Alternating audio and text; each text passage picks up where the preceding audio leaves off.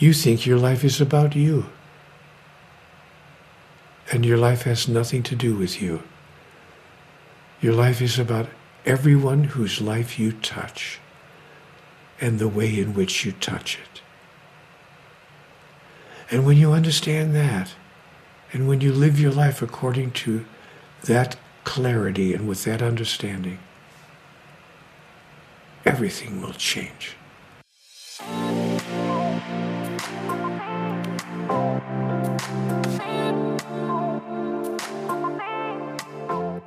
Hallo Herz, schön, dass du eingeschaltet hast. Ich bin Nadine Gerhardt und dieser Podcast ist mein absolutes Herzensprojekt, um dich zu inspirieren auf deinem ganz individuellen Weg zu mehr Fülle, Liebe und Lebensfreude.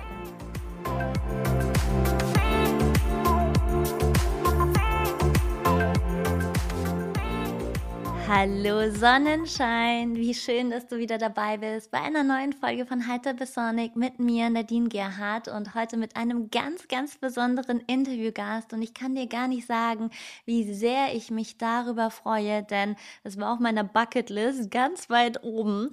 Und es ist für mich ein ganz besonderer Mensch und ich verspüre diese Demut und diese Liebe, die er in sich trägt. Und wow, dieser Podcast hier ist ja noch nicht mal vier Monate jung und dementsprechend, als die Zusage direkt schon nach zwei Monaten Podcasten kam, ich bin über eine Stunde einfach nur durch die Wohnung getanzt, weil ich so happy war darüber. Und ja, heute ist kein geringerer zu Gast als Neil Donald Walsh und der Name, der spricht schon Bände. Und er hat ganz viele Bücher geschrieben, absoluter Bestseller, Autor.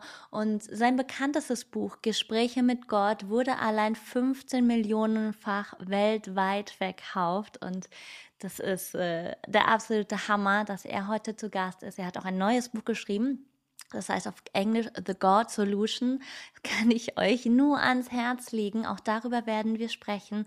Und ja, ich erzähle gar nicht viel weiter, sondern ich wünsche dir einfach ganz, ganz viel Spaß mit diesem ganz besonderen Interview, mit diesem wundervollen Mann. Herzlich willkommen, Neil Donald Walsh. First of all, thank you very much for agreeing to the interview. I can hardly put into words how much that means to me. Um, well, yes. I'm very glad. I'm very glad to be here. Thank you for the opportunity. It's wonderful to have the um, a moment to share with you where I can help uh, people learn more about what I've experienced in my life. So thank you. Thank you.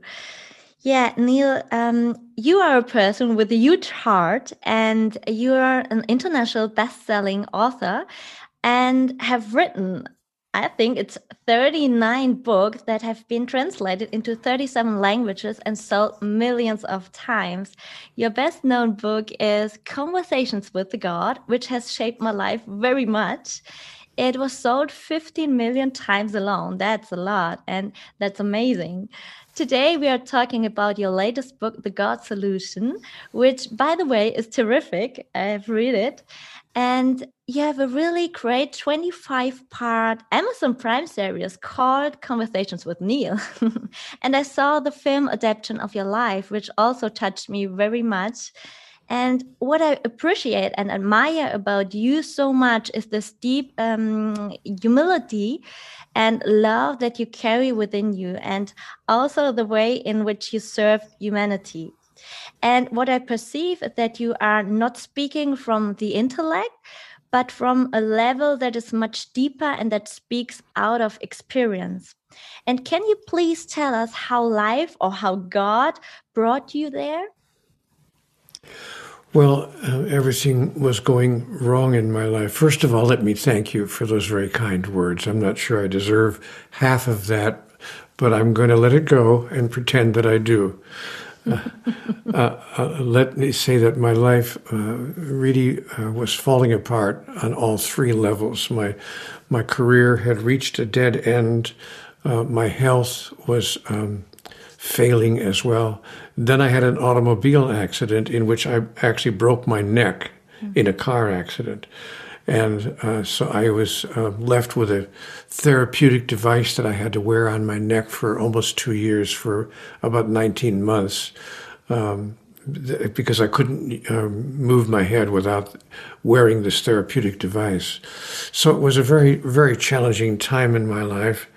And at the same moment, my relationship with my significant other person was also failing and falling apart. So nothing was going well in my life. And so finally, I just fell to my knees one day and I asked God, you know, what, what do you want from me?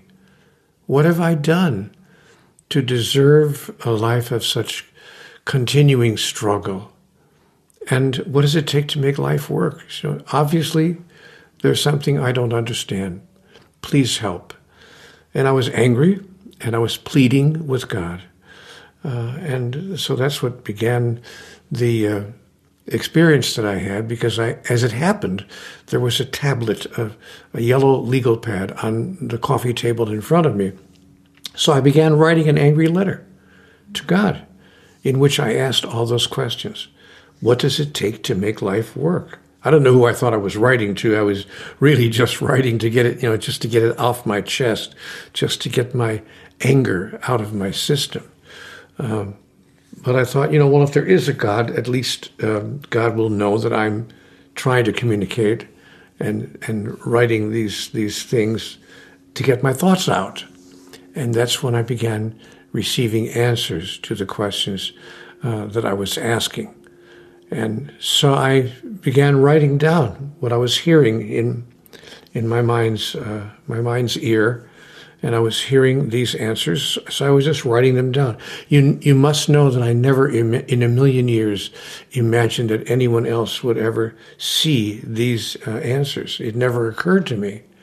Um, it was, I thought I was journaling, just keeping a diary, you know, and so I wrote down the answers that I was receiving, even though many of the answers seemed outrageous and, you know, revolutionarily spiritually revolutionary, revolutionary and violated everything I had been taught as a child about God and about religion and about how life works.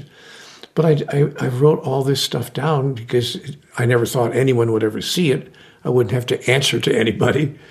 Uh, but then, um, in the middle of this dialogue that I was having, a very private, sacred dialogue, I was told you will make of this a book, and it will be accessed by many, many people.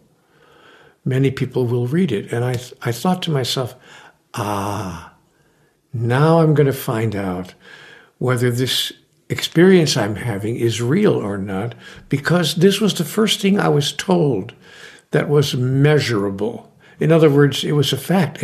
I, I could measure the outcome. Most of what I was receiving uh, was theoretical in nature. It was just conceptual. Could be, could not be, who would know? Who would know? But here was a statement you will make of this a book. And I thought, well, of course, there's not a publisher in the world who's going to accept my handwritten notes. I mean, I could just imagine a publisher going out onto the workroom floor saying to his editors, hold the presses. I've got a guy here who's talking to God. No, it's not going to happen. Nobody's going to publish that book. But as it turned out, uh, a small publisher on the uh, east coast of America did decide to publish the book. And it sold many, many, many copies. It wound up being translated, as you mentioned, into 37 languages. Uh, and so I, I wound up s- somehow being known, you know, around the world uh, because of this experience. In the meantime, I was continuing to have the experience. My conversation did not stop there, so I continued to keep notes on my yellow legal pad, and then uh, other books emerged from that process. And you know, that's when I realized that this message was never meant for me alone. It was meant for me to share with the world and whoever, you know, might benefit from it would be drawn to it. And so I've allowed the, the uh, dialogue to be published, and that's my story. Mm. Thank you for sharing. I have one question. I would like to go back again because you lived over one year on the street, right? And um, did you had any experience in this time which was not bad? You maybe you had a feeling like, um, yeah, I'm fulfilled because you know sometimes uh, if you have nothing, you are more fulfilled than you have everything material. Well, I had both kinds of experiences, mm -hmm. as mm-hmm. you can imagine. I did have that experience of having no responsibility and nothing that I had to worry about, nobody who wanted anything from me or needed anything from me. Uh, but it was kind of an, an, illusion in a way because I also had no way to eat. I mean, when I would wake up in the morning, I wouldn't know if I was going to eat that day. Excuse me. I had no way of knowing whether I'd even have any money to buy food. I had to walk the streets and put my hand out and ask people, please, if you have even a few coins, maybe even a little folding money, some paper money, then I could have maybe a hamburger or some french fries or something to eat. So many days I did not have any food to eat. Uh, and I would, you know, go through the trash, go through the garbage bins around the city to see if anybody maybe threw away a half eaten sandwich or some potato chips that they didn't want to finish or whatever. And, and uh, so I had, and of course, I also had no protection from the weather. I, I was uh, I, I was living in a tent. I did have a tent, so I didn't have to stay in the rain. But the tent doesn't hold out the cold, and so it was very cold, and uh, during the winter, and I was there for the entire winter.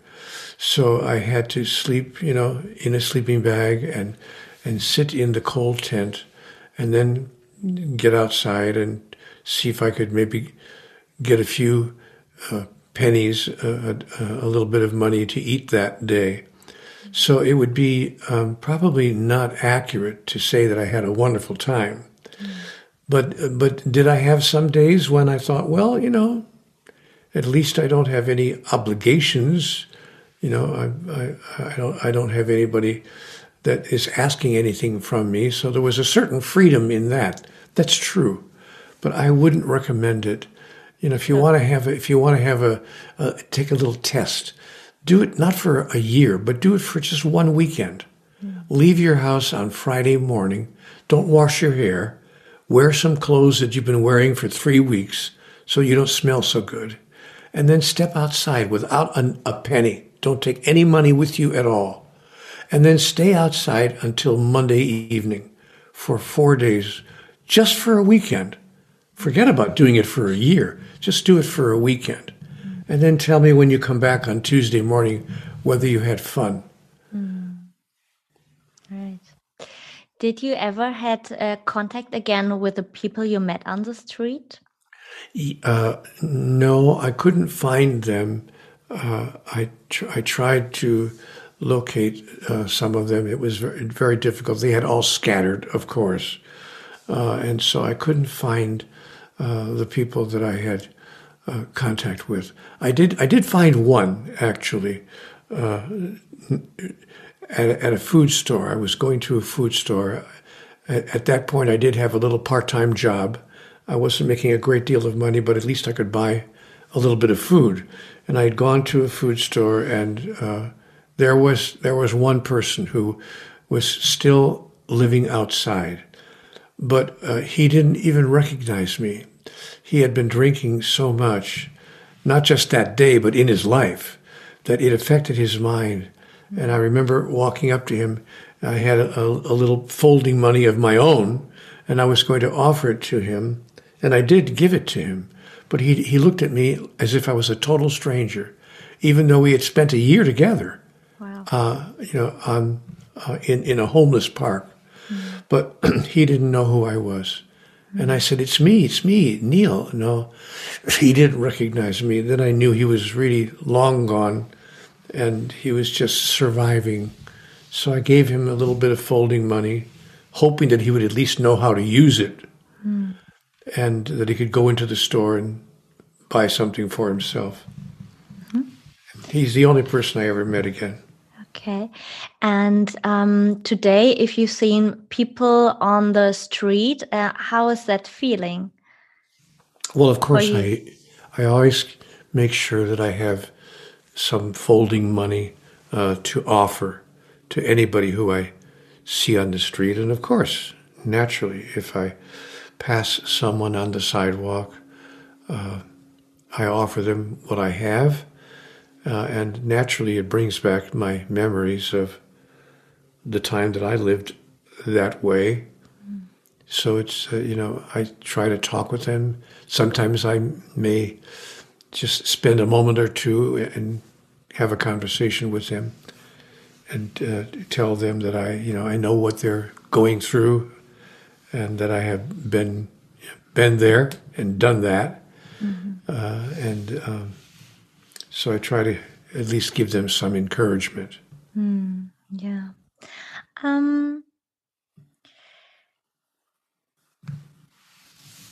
I would like to ask. Um, a few years ago, you you would wear uh, you were on a stage in an interview with Eckhart Tolle on the topic: Do you only understand it or do you live it?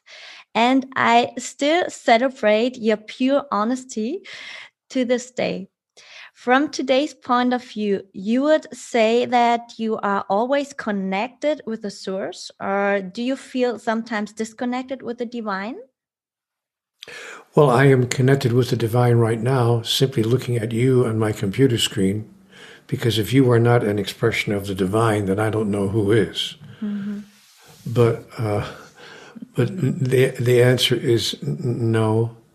Uh, I don't feel that I'm always connected with uh, the divine. I feel that I have a long way to go uh, to become what anyone would call you know, a master or even a good student uh, at uh, spiritual evolution. But I uh, continue remaining committed to the process, and I, I, I know that there is a divine presence in the universe, and so I allow myself to experience that in whatever way feels natural and true to me on any given day. Wonderful. In your in your new book, The God Solution, you draw attention um, to the great imbalance in the world. You report, you, you report on many unhappy people, and that also society sees itself as an advanced civilization. What does true social success mean to you? Um, social success. Wow. I don't even think in those terms. Uh. I, I, don't think about social success.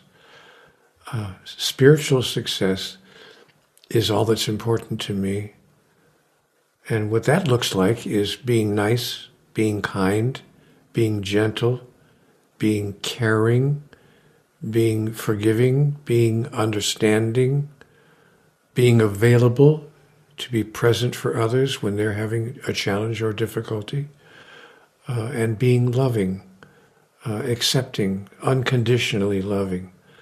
Those are my goals, uh, my life goals, and um, that's what I call success in life.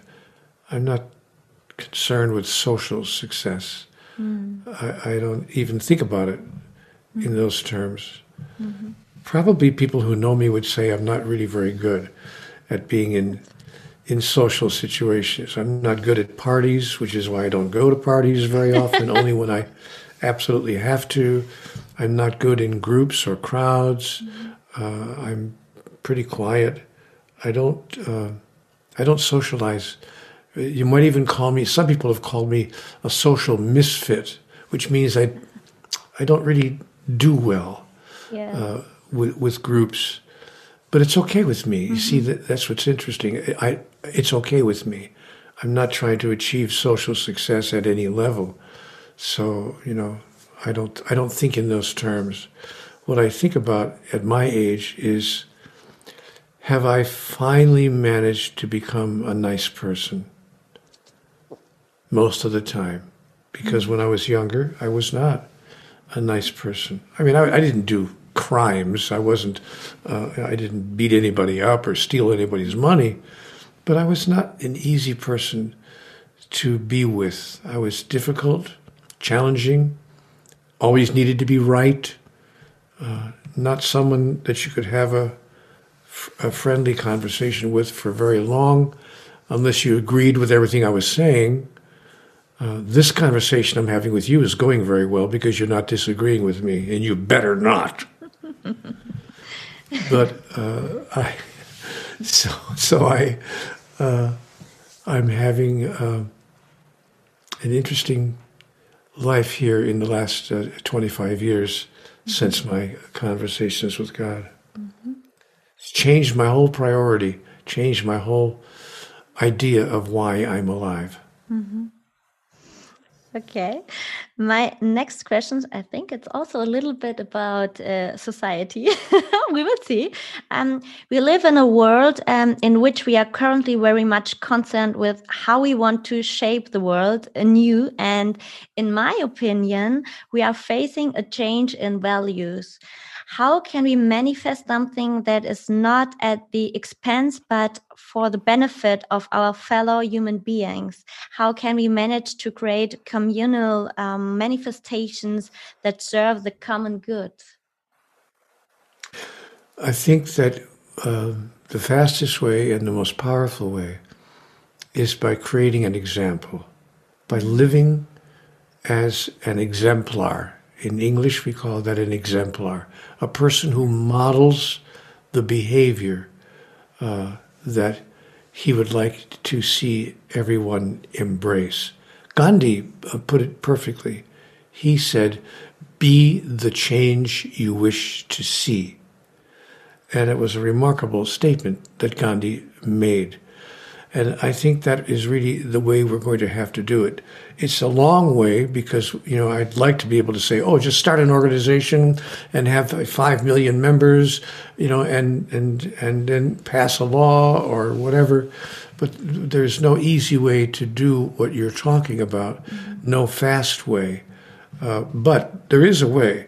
People have changed the world uh, and made it a better place by being a living example mm. of, of how they would like to see most people behave.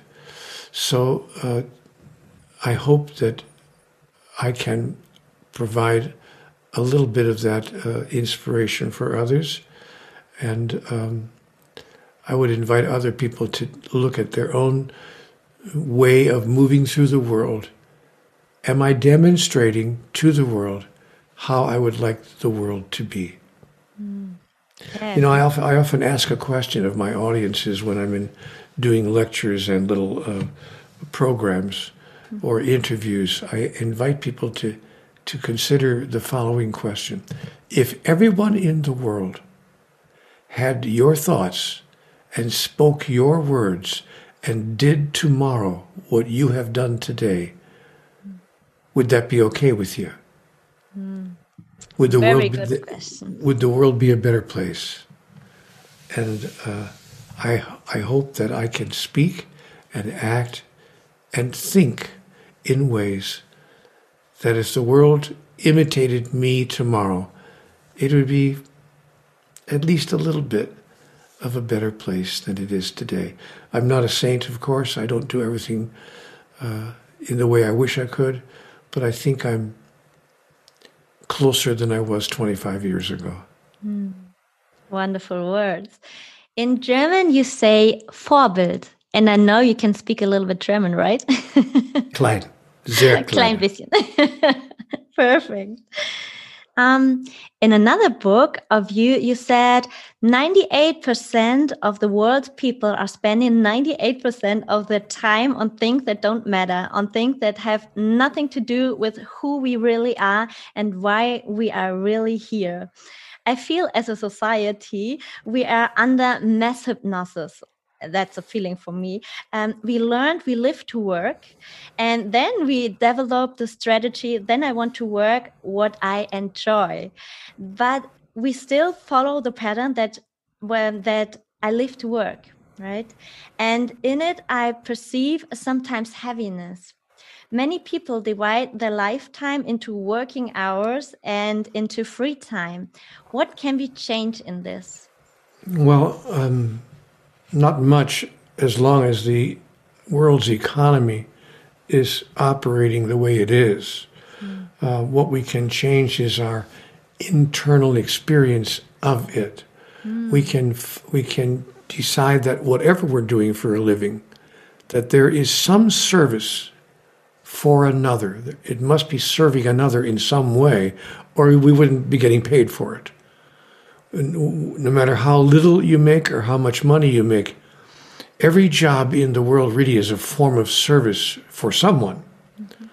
So if we see what we are doing as a form of service, uh, then we will feel better about it no matter what it is. Mm.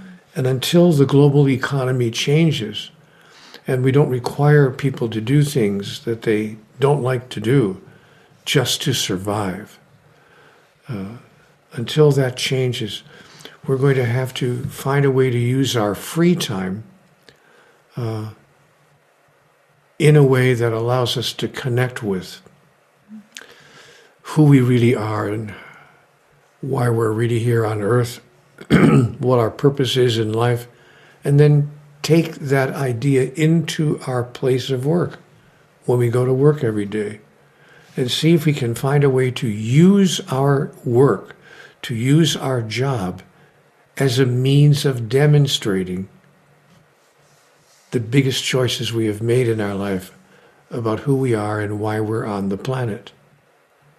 People who do that, by the way, often advance in their work because their bosses see that they're a most unusual and very helpful person. And often they become, after a while, bosses themselves because they get promoted and promoted and promoted because of the way they are doing and the way they are acting when they're at uh, their work. Yeah, wonderful. How do we as humanity come into a more conscious being? What means the embodiment of true presence for you? I think it's about desire and commitment.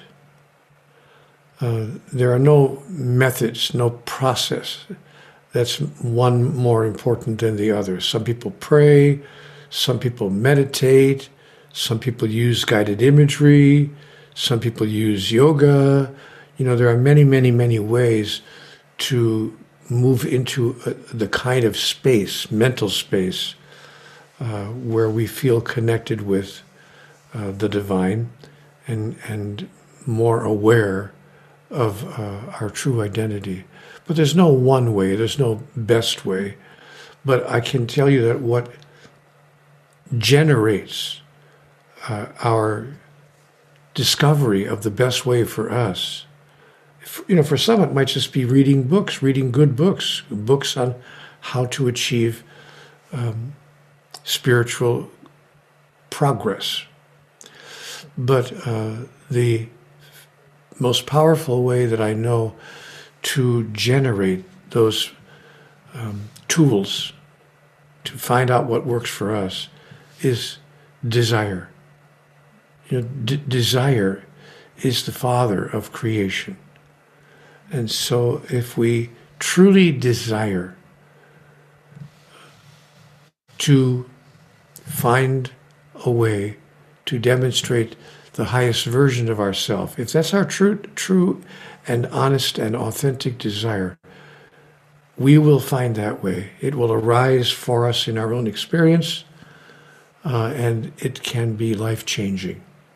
But desire is the first step toward anything. Wonderful. It's how we cre- it's how we create even new life. Mm. Babies are born because right. people desire each other. If they, people didn't desire each other, there wouldn't even be any babies. So desire is the beginning of everything. Mm-hmm. Wonderful. Um, as I understand it, everything in life is an expression of God, and on a spiritual level, there are neither victims or perpetrators or different levels of consideration. From the human point of view, we are, of course, in compassion for the victim and we acknowledge um, the suffering and pain of the victim, just to make it clear. Can you please explain to the audience how you understand the human victim perpetrator principle in your eyes? I I see that all things that occur occur on a spiritual level for purposes that allow us to demonstrate, excuse me, to demonstrate for purposes that allow us to demonstrate our true identity. When I consider questions like the one you just asked me, I think of the stories I've heard as a child about Jesus and I asked God, was Jesus a victim? Was he victimized? And I, I have been told, no. He allowed what happened to happen. He allowed it to occur. And he did it consciously, deliberately, so that he could then use those events to demonstrate his true identity. Well, people would say, well, but that's a bad example, Neale, because he was, you know, the son of God, and and uh, but the average person can't behave that way. And I would admit that Jesus was certainly a spiritually advanced being, but he also was the one who said about himself, he said to the world, Why are you so amazed? These things and more shall you do also. So, my answer to your question then is I know that from a human point of view, people can be victimized, of course. No one would deny that. No one would deny the victimization of children, the victimization of people really everywhere in the world, of every age people of color, people of certain religions, people with certain political points of view, people with certain economic status. People have been victimized across human history, and they are still being victimized in this very moment. No one would deny that. But it is possible for us to not experience internally, to not personally experience ourselves being victimized if we simply use what is occurring in our life as a tool with which to demonstrate who we really are, with which to express and experience our true identity. Let me give you one example. Mm-hmm. A few years ago, there was a man named Nelson Mandela. And Nelson Mandela was thrown into prison uh, in Africa for 27 years and they had him in a small for the for a few of those years a small tiny jail cell and it, they couldn't even walk around in it was just a tiny little one person cage mm. and but he lived in jail for 27 years. But do you know what happened when they finally let him go free his guards his jailers wept because they said they had lost their best friend. You know what he was doing for those 27 years? The guards and the jailers were coming to him for advice, asking him about questions about their life, about their marriage, about their relationship, about their work, about their health, because they knew he was a very wise man. And they would come to him in his jail cell or maybe stand outside of the bars and for a long time, uh, many minutes, sometimes an hour, and ask him questions. And he would gently and sweetly and kindly give them advice and give them answers and give them his human, unconditional love. And when, after 27 years, he was released from prison, as I said, his jailers, his guards wept. They said, We just lost our best friend. Here was a man who found a way to use the worst of circumstances and to allow himself to experience the best of who he was. So when we use the worst to express the best, that's when we have transformed our experience of life and become a master of our own destiny. Yes, thank you. I could be wrong about that, of course, yeah. but I don't think so. Hmm. Yeah, it's the same uh, when we go back in your life. Yes, uh, you had a very hard time on the street, but uh, maybe this time you felt like a victim, but then it changed because it was your maybe biggest present af- when you look afterwards. There's no, there's no doubt about it. Mm. It's one of the best things that could ever have happened to me. Mm. I learned more about life, about human nature, and about myself than I could possibly have learned in any college or any university or in any other way in my life. Mm. Wonderful. Mm. What do you think? How can we restore dignity to the poor? Is it possible? By treating them with dignity. Mm. It's as simple as that. I hate to give a simple answer, yeah. but we restore dignity by treating them with dignity and giving them back the dignity that has been taken from them. Mm. Yeah. You know, and, and so we treat them with dignity, treat them like royalty.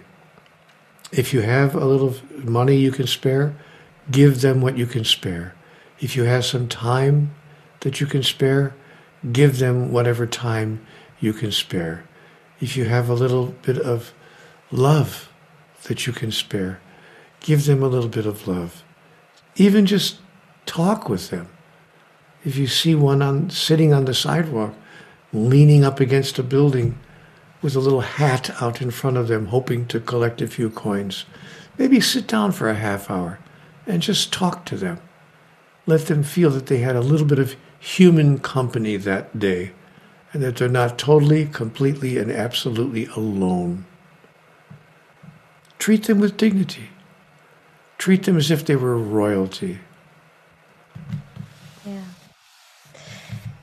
You said changing belief is not something that, that humans beings to uh, do easily and quickly.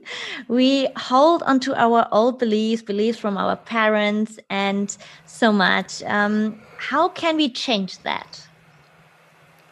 By changing it. How can you change your clothes? By changing your clothes. Mm. How can you change your diet? By changing your diet. Mm. How can you change your beliefs?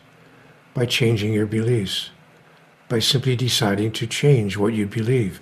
But what could cause you to change what you believe? By simply looking at the results that those beliefs have produced in your life and in the world at large. If the results have been great, and your life is terrific and you consider that the world is terrific, nothing wrong with the world. Our beliefs are doing really well for us, then don't bother changing your beliefs. But if you notice that the world is not functioning in the way that we all wish that it would, if you notice that there is too much cruelty, too much anger, way too much violence, too much sadness, too much poverty, if you notice that there is too much of what you do not admire or wish for, then you may want to look at both your beliefs and the beliefs of others in the world and just ask yourself is this working? Or is, is it possible? Just possible that there's something I don't fully understand here, mm. the understanding of which would change everything? Is it possible that there's something I don't understand about God? Something I don't fully understand about life and how it works? Is it possible that there's something I don't even understand about myself, about who I am and why I'm here on this planet?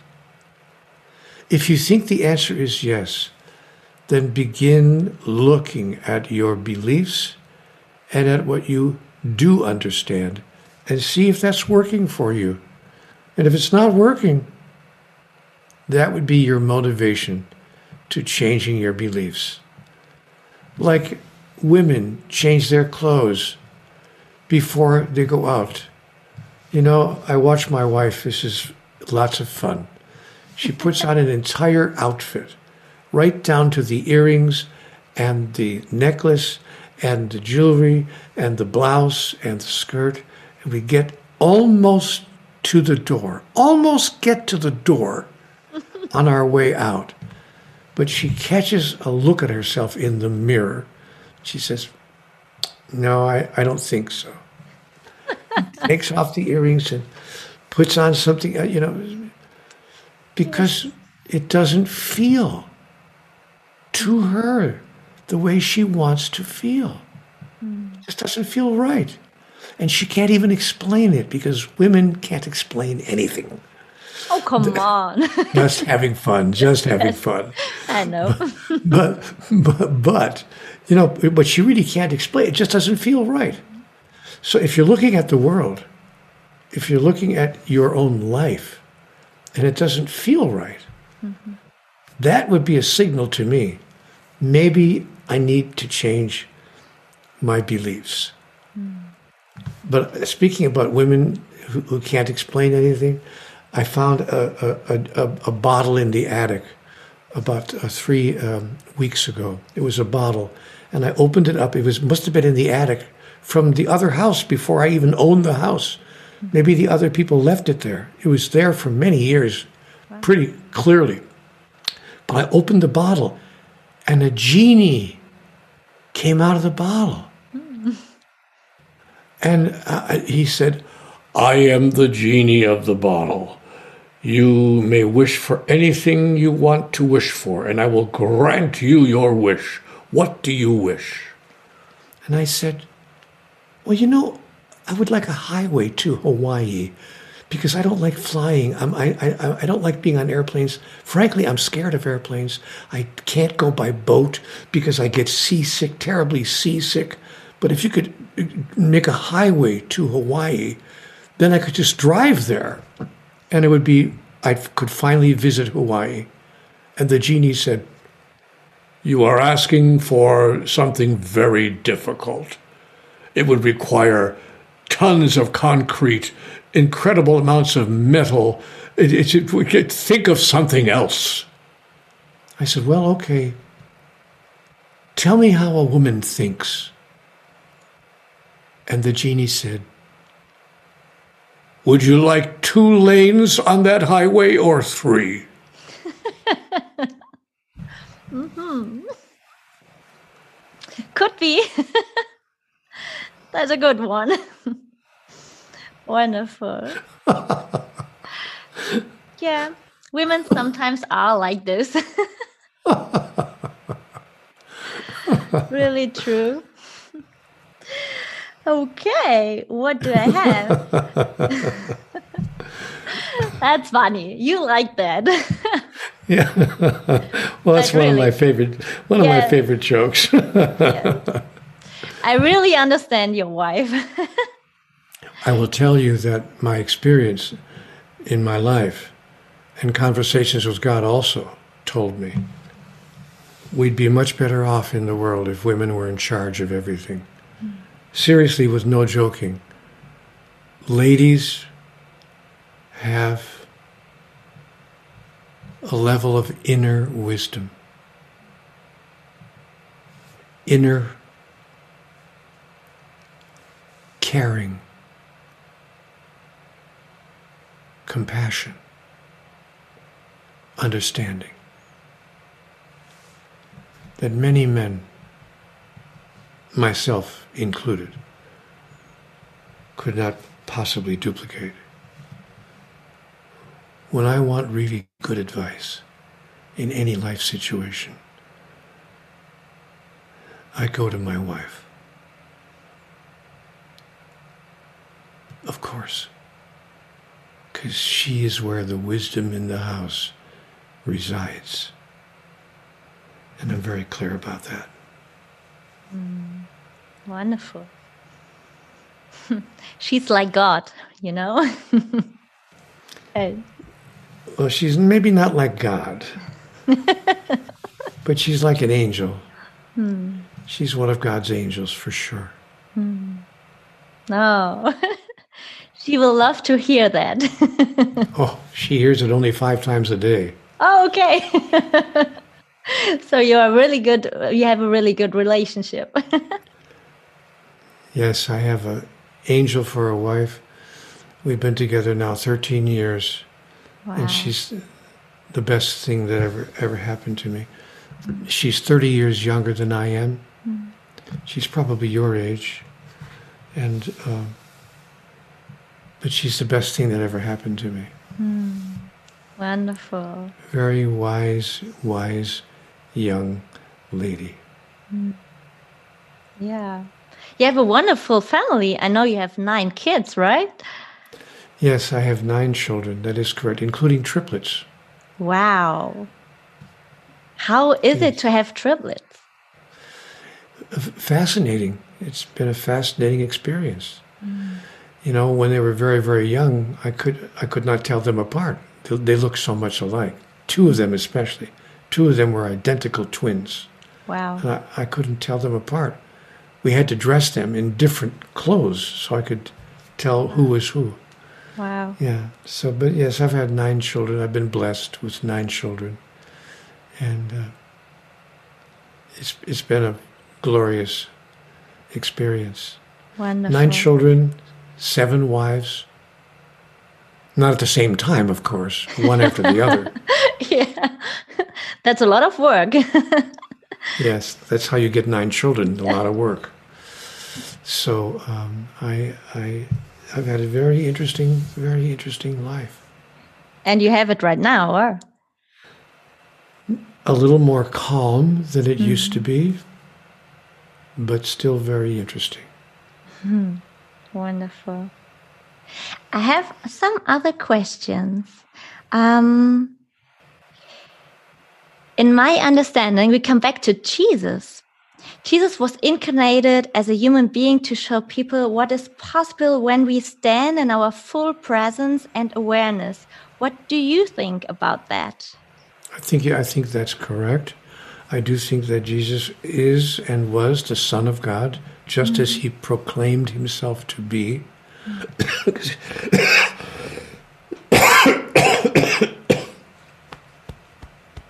It's okay. I'll, I'll be I'll be dead before the interview is over. yeah, Corona could be sometimes hard. Yeah, yeah. I I, I do think. Um,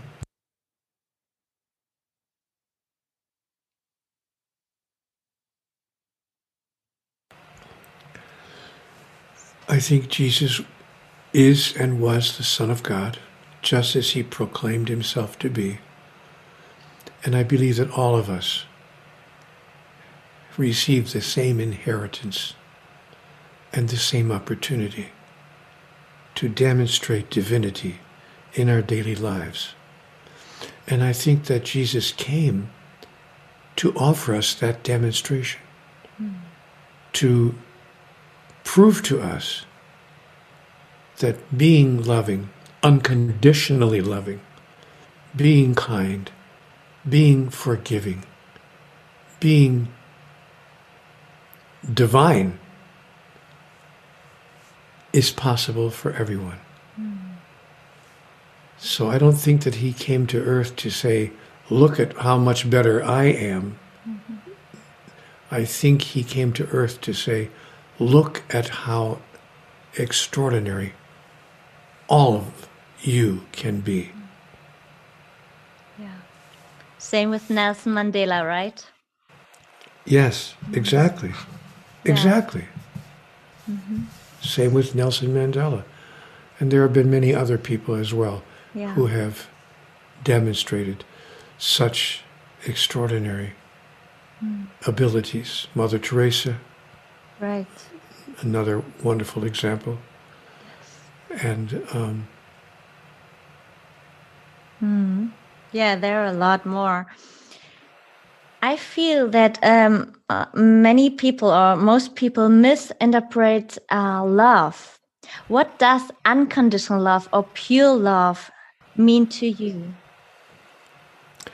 um, pure love means to me the way Nadine loves people without needing anything in return. Pure love is a love that says, I need nothing.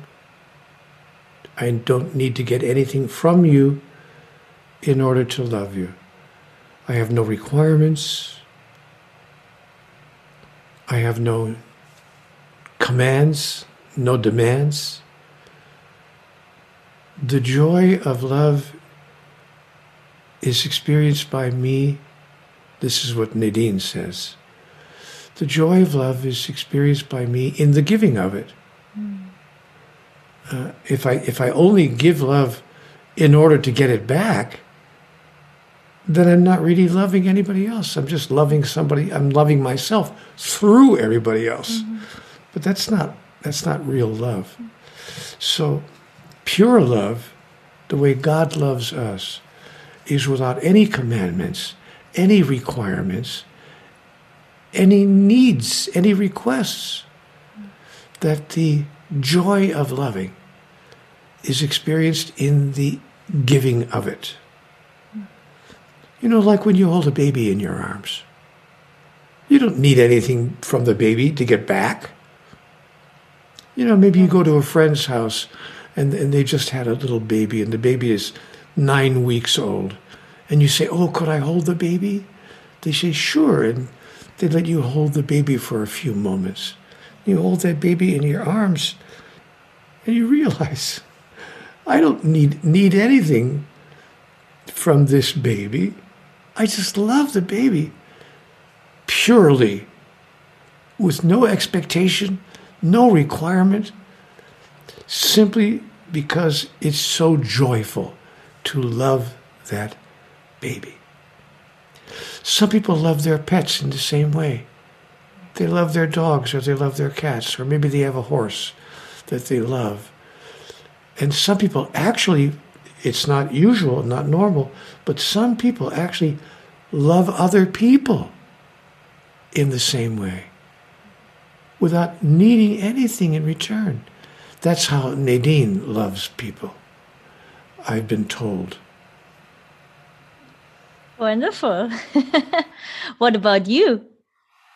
No, I haven't learned how to do that yet completely.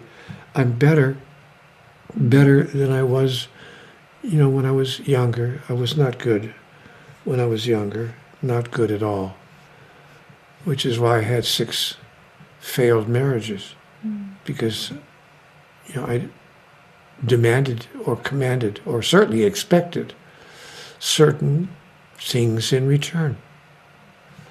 But uh, as I've gotten older, I've learned a little bit.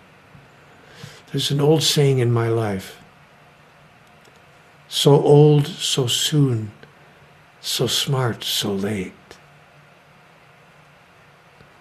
So, no, I'm not doing as good as Nadine. But I'm, at least I know where I'm going. And that's better than when I was younger. I had no idea when I was younger what I was doing. I didn't even know what I was trying to do. I thought I was just trying to, you know, get the girl, get the car, get the job, get the house, get the raise, get the promotion, get the better job, get the better car, get the better house, get the better wife, get the better wife, get the better wife, you know, whatever. I had no idea, no idea what I was doing here. So at least, at least now, now that I'm old and gray and white hair, and at least now I know where I'm going. Hmm. So I'm doing better than I was before. And I can tell you, I'm also a long term student. same, same. yeah, look how old you are. I see how old you are. Oh my gosh. You're terribly old. Yes, I am. I have also some, alas, some gray hair, but you don't see it. okay. Um, a short sentence from you. What means fear? Feeling excited and ready. F E A R. Feeling excited and ready. It's what I felt when I was seven years old uh, at the carnival, getting ready to go on the roller coaster. Mm-hmm. You know, I, I was afraid, but I wasn't afraid. But I was afraid, but I wasn't afraid. I wanted to go on the roller coaster, but I didn't want to. But I did want to, but I didn't want to. so you know, so I was feeling excited and ready. So I think that fear is a demonstration of love. It's often not useful, and I invite people to substitute caution for fear, because caution and fear are not the same thing but I mean, I use I use caution when I cross the intersection in Times Square in New York City. I promise you that I use caution. Uh, or when I'm crossing the street in Berlin, where I've been many times. So I, I promise you, I use caution, but I don't use fear. Mm-hmm. So fear, but fear is an uh, an expression of love, mm-hmm. because if you didn't love anything, you would fear nothing. Hmm. Sure. If you didn't love yourself, you wouldn't fear losing your life. If you didn't love your phone, you wouldn't be afraid of having someone take it. If you didn't, you know, if you didn't love uh, anything, you would fear nothing. So when you express fear of something, you are simply announcing what it is that you love. Mm. Something you either can't have and can't find a way of getting, or something that you do have and you're afraid of losing. Mm. So fear is uh, an announcement of what you love. Mm-hmm. But if you're not careful, fear can stop you and overtake you and make it impossible for you to experience what you really wish to experience. So the opportunity is to set fear aside and to let yourself simply step into fearlessness. Mm. Yeah, I love the sentence. I really love it. Mm. Yeah, you asked for a sentence and I gave you it's 34 paragraphs. That's fine. I like it. I really like yeah. to talk to you. so that's fine. Um, my very last question, no, uh, second last question. Um, what is so special uh, with the new book, The God Solution, for you? the fact that it offers a brand new definition of God mm. that not a single religion on earth that I know of can embrace. There are 4,300 religions on the earth right now. Wow. Uh, I didn't make that number up. You can you can Google that number. It's an actual statistic. Mm-hmm. There are 4,300 religions on earth right now. None of them can agree with each other on the fundamental, basic understanding of who and what God is, what God wants, what God requires or demands, what God does if you don't meet God's demands, how we can use God. You know, there's very little agreement. Even the world's religions can't agree with each other. So, what's exciting and special for me in what I call the God solution is that we are given a clear new definition of God with the, that is so simple and so easy to understand that maybe the world's religions could actually embrace it and then we could create a new global ethical standard. Because right now we're imitating the God that we think is judgmental and condemning and punishing. And we act that way with each other. But if we had a new idea of God, we could have a new person, a new entity to imitate. We could imitate the God that we have newly defined. And that would create a new ethical standard for our political, our economic, our social, and our spiritual interactions. So I'm suggesting that we, in fact, define God as, to use the phrase you used earlier, pure love. What if we just decided that God, in fact, was pure love and does not judge or condemn us ever for anything? That's spiritually revolutionary. Mm. Most of the world's religions would say, no, no, no, you can't tell people that. People have to be afraid of God. People have to be afraid of going to hell. You, you can't say something like that. But because we have used fear of God as the driver of human behavior, we have used fear of each other in the same way. Mm. So, leaders of nations talk to other leaders of nations about how big their missiles are, how big their army is, how the other person better watch out, or we will make you sad, we'll, you know, or whatever. And people in business use fear to deal with other businesses. People in different races use fear to deal with people of other races.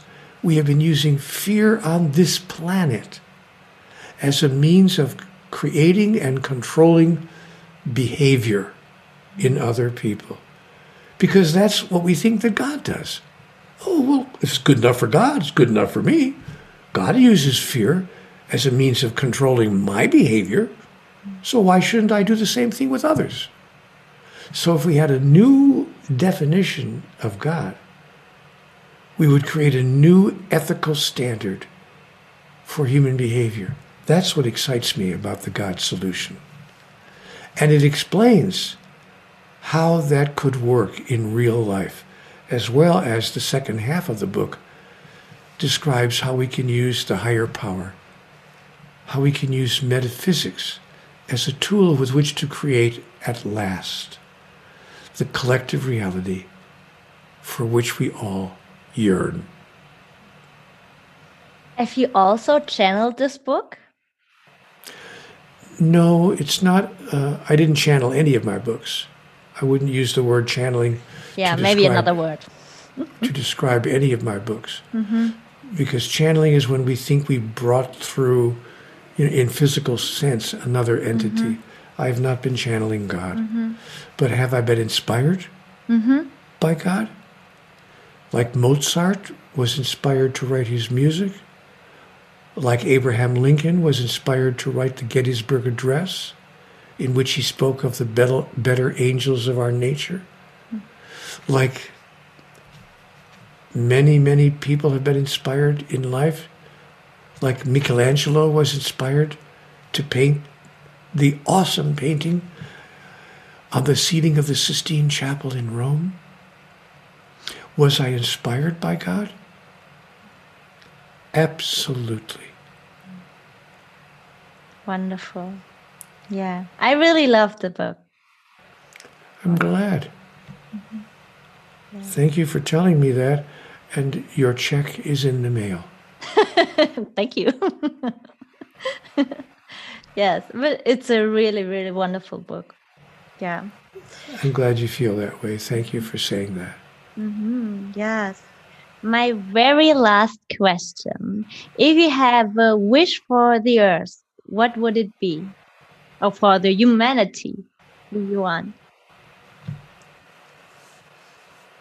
I wish that humanity would understand who we really are. That we are each actually individuations of divinity. Mm. And I wish that humanity would understand clearly the agenda of the soul, why we're here on the earth. I wish that humanity would finally understand we're not here to get the car, get the job, get the guy, get the girl, get the house, get the better job, get the office in the corner with your name on the door, get the building on the corner with your name on the building, you know, get all the stuff we want to get. My wish for humanity is that we would all finally understand the agenda of the soul is to express and experience our true identity and to grow into the most magnificent manifestation of divinity that you can accomplish in any given moment. You know, God said something interesting to me. Nadine, she said, when I asked her, you know, what is the one secret of life that would really benefit me the most? And I can remember her answer because uh, she was just chuckling. I remember just hearing this chuckle, like we would, not derisively, not shameful, shaming me, but the kind of chuckle we would have for a, a, a three-year-old asking, you know, how many stars are in the sky? And we would just kind of chuckle at the innocence of the question. But I remember what he said. He said, Neale, it's really very simple. You think your life is about you. And your life has nothing to do with you.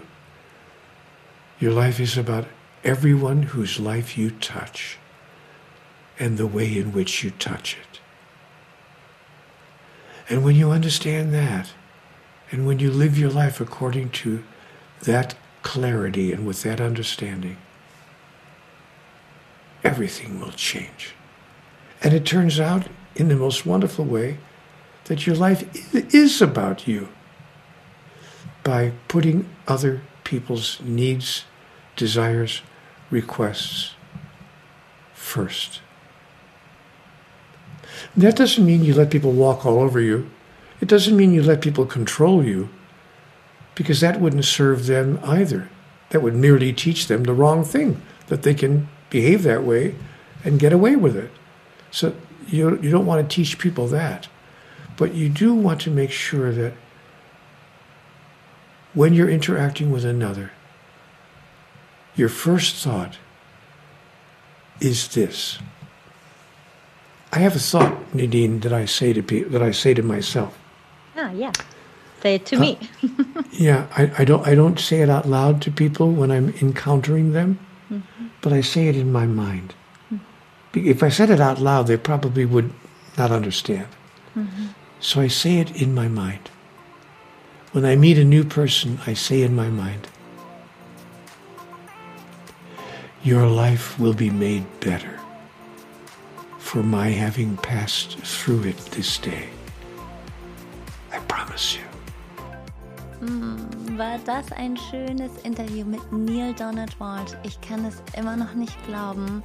dass es zu diesem Interview überhaupt gekommen ist. Und mich hat dieses Interview sehr berührt. Wir sind danach erstmal nicht die Tränen gelaufen. Gerade auch, weil du, also ich zumindest spüre, dass in der Tiefe, wie viel Demut er in sich trägt, wie viel Liebe er in sich trägt.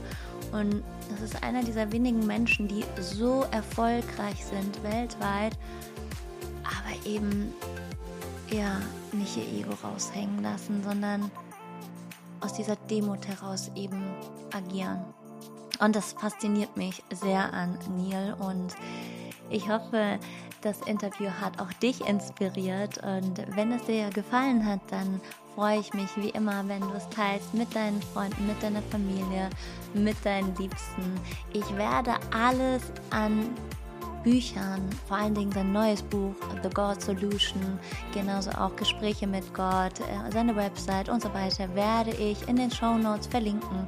Und ja, du kannst dich freuen auf viele weitere Interviews, die jetzt äh, anstehen werden.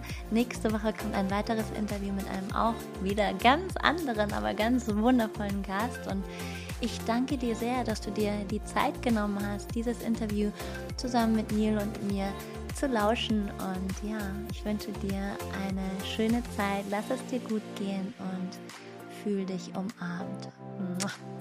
And I appreciate the chance to talk to your audience. So thank you for all of that. We can do it again sometime. Yes, and then we do it in German, right?